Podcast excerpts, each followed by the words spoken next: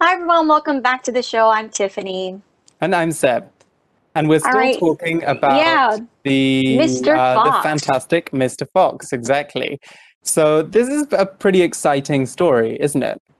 it is. And I think Mhm. we we learned uh, you know, in day two, we read that okay, the farmers are finally getting to them. They're digging deeper into the hole. Mhm. And it seems like, you know, they're trying to get even more underground. And I don't know if well, I've read the story, but then I don't know if you guys feel like, you know, Mhm. what's going to happen next.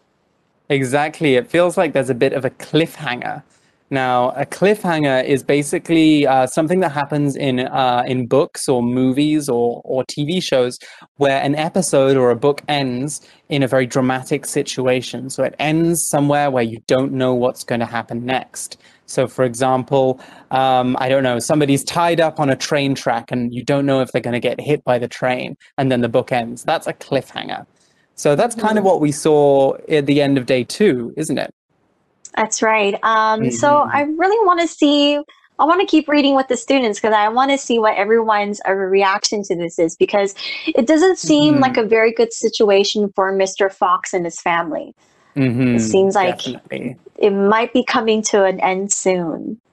Exactly, exactly. Okay, well, let's finish with our introduction and get back into the story. Reading.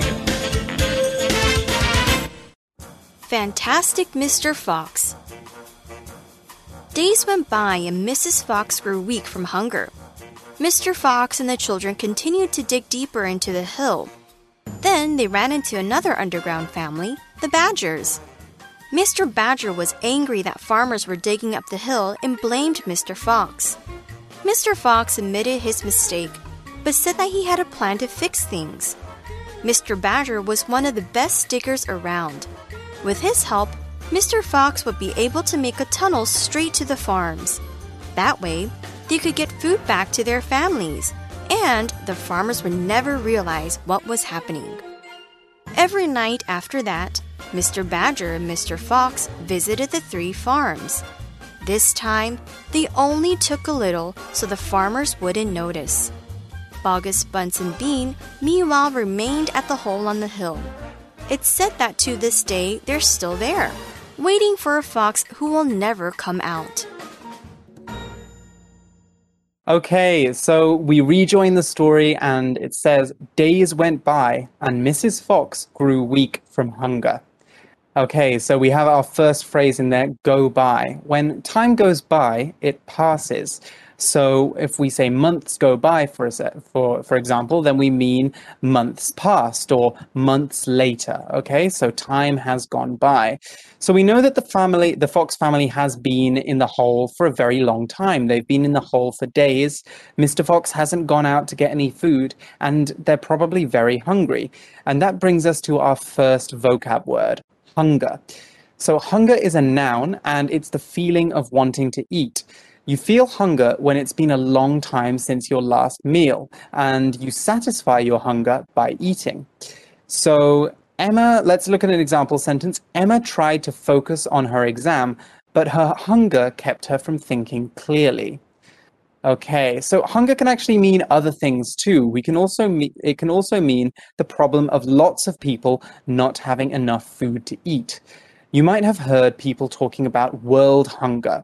This is the problem of many people not having enough access to food. When a lot of people don't have enough food, they experience extreme hunger, and that is what we call a famine. Okay, so a famine isn't happening in the whole in the story, but Mr. Fox and Mrs. Fox are definitely feeling very hungry right now. Mhm. So what they need to do is they need to try to figure out a way to get even more food. Mhm. Also, there's a really another fun word that I just thought of. Um, sometimes when people get hungry, they can actually feel the emotion of um, being angry as well. So you're so hungry to the point where you get really angry. So you, yeah, Mhm. you get hangry. Do you get hangry sometimes? Oh, I get in a really bad mood. I get very bad tempered when I haven't eaten enough, when I want to eat, but I don't have enough food. So I'm I the same actually. definitely. I get hangry a lot too. If I need to eat, I Mhm. need to eat.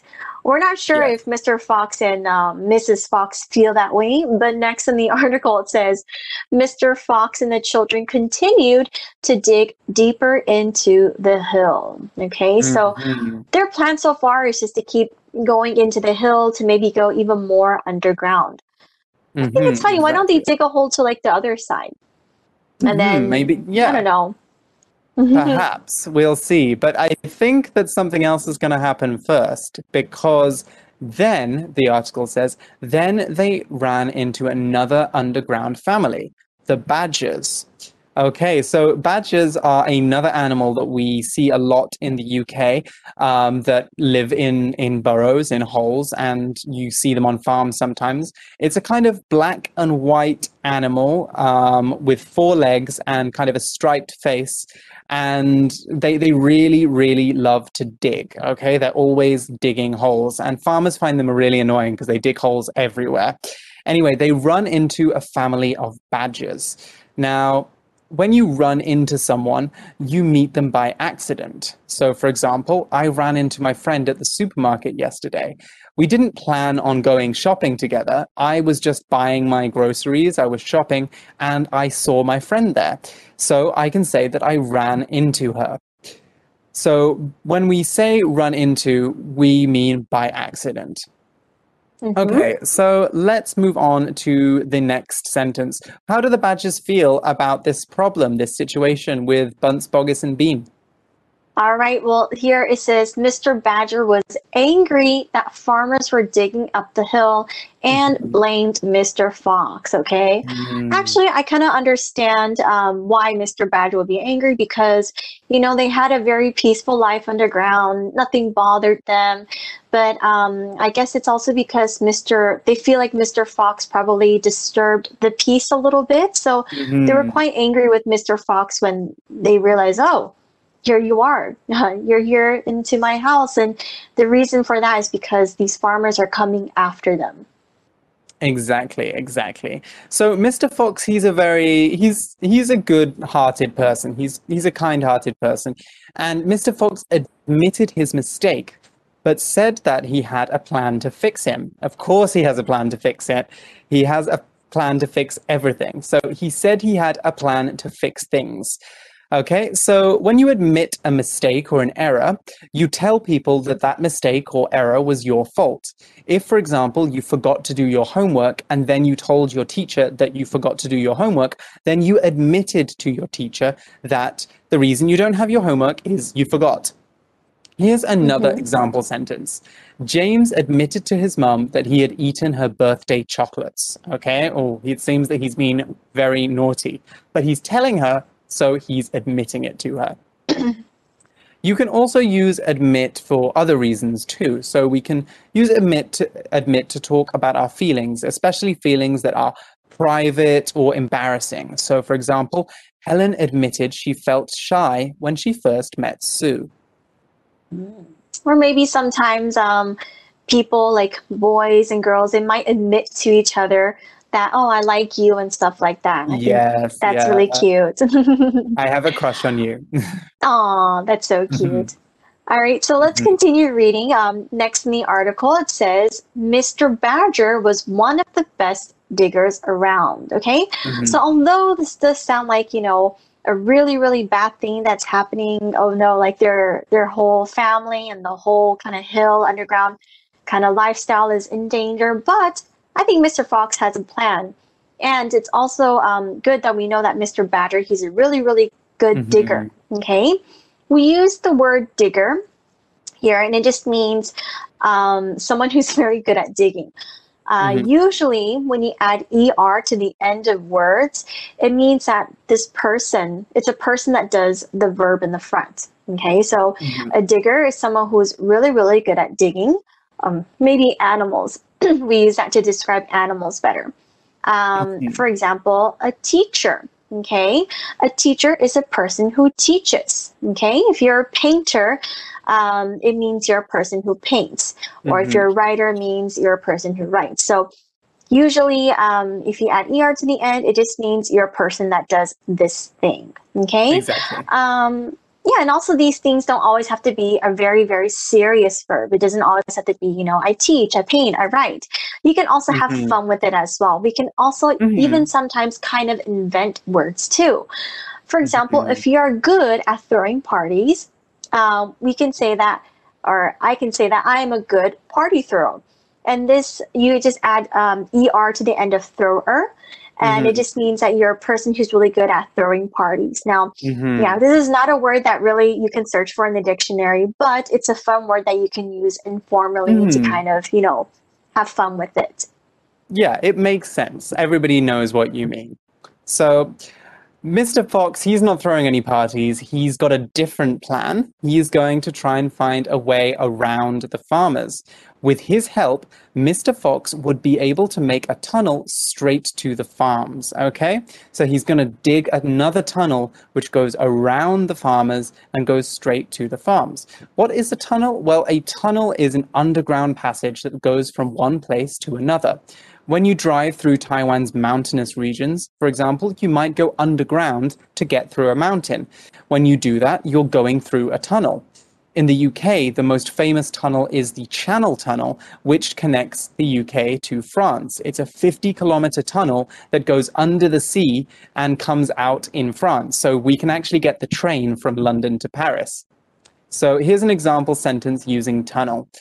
The tunnel through this mountain is blocked. We have to take the slow road over the mountain. Mhm. All right, so let's continue reading. Let's see if this plan really will work and why are they doing that? They said that that way they could get food back to their families Mhm. and the farmers would never realize what was happening. Ah, so you see, I, I did mention something earlier where they can just dig, you know, another pathway or another way to the opposite side of the hill or to another way. So, you know, out of the hill so they don't have Mhm. to keep digging down. So they did think about something smart. They thought about digging um, their way to the farmers' kind of um, houses. So here they said that the farmers would never realize what was happening. Now, the word Mhm. realize is a verb and it means to understand or be aware of something. And it just means you kind of figured something out. Um, for example, we can use it in a sentence like this Dad did not realize he left the dog outside until we heard a, lar- a loud bark outside. Okay, so Mhm. dad didn't know, oh, um, the dog is not at home. He didn't figure it out until he heard the noise from outside. hmm Exactly.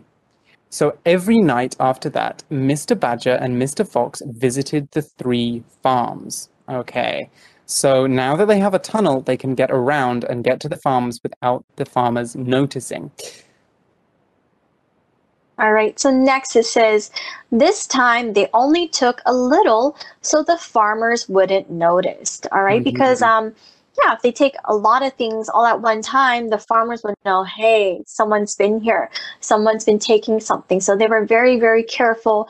They only took a Mhm. little bit just to make sure the farmers don't know of their plan, or else it could get ruined again. Exactly, exactly. So Boggis, Bunce, and Bean, meanwhile, remained at the hole on the hill. Okay. So they there's a couple of words there that are very important. First, the first one we saw was meanwhile, wasn't it? That's right.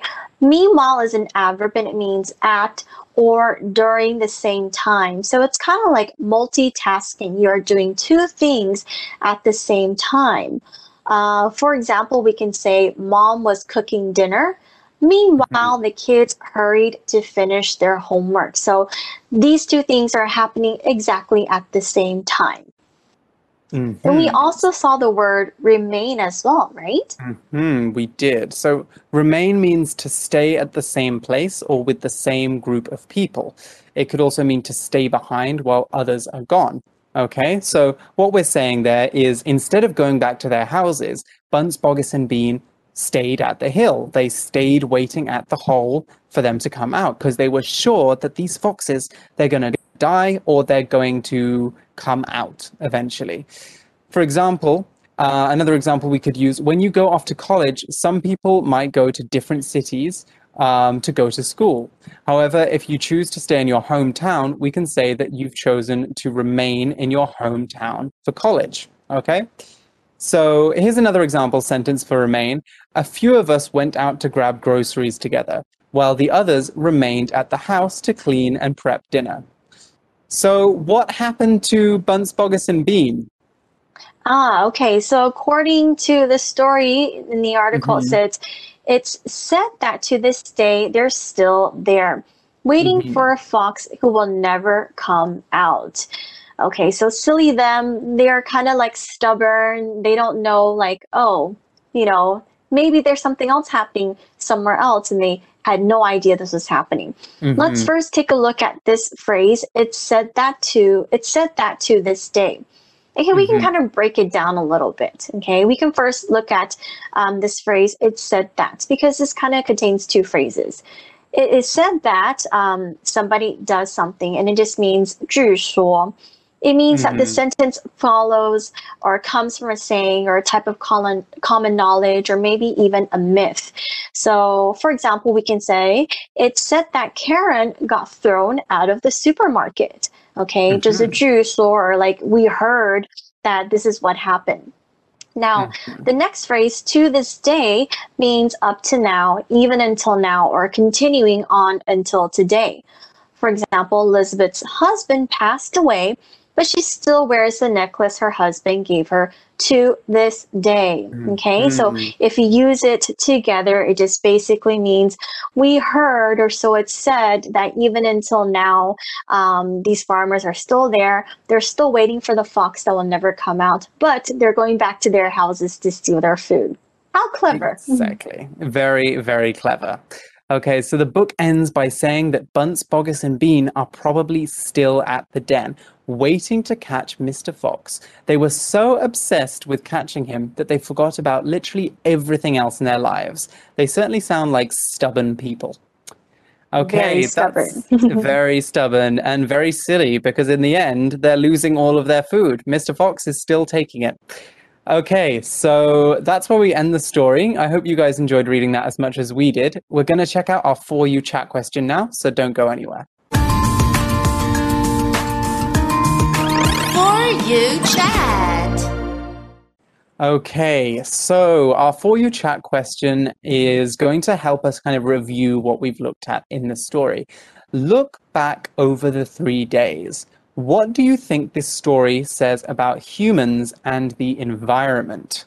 Okay, so we're talking Hmm. about a theme in this story. Right. I think um, over the story and this theme that we have is I think humans and animals should learn how to peacefully, you know, kind of work together and kind of live Mhm. together in harmony. I think that's just like probably the best situation. Like, yeah, you know, you have to understand that animals need to eat, you know, as well. So Mhm. maybe it's okay to let them nibble on a few, you know, carrots or cabbages or something, and that we should try to be peaceful with each other. I don't know. For me, that's what I think. What do you think? I, I agree. I agree. I think that the story it suggests to me that these farms are so big that there's no food for Mr. Fox to get somewhere else. So because you know people we take up so much space we have big cities and factories and farms everywhere eventually we're going to force those animals to not have anything to eat and so we need to yeah we need to think about how we can minimize or make our impact on the environment less Okay, so that's what I think about it. You guys might have some different opinions, so why don't you guys talk about that now? And we will join you again soon for another great literature article.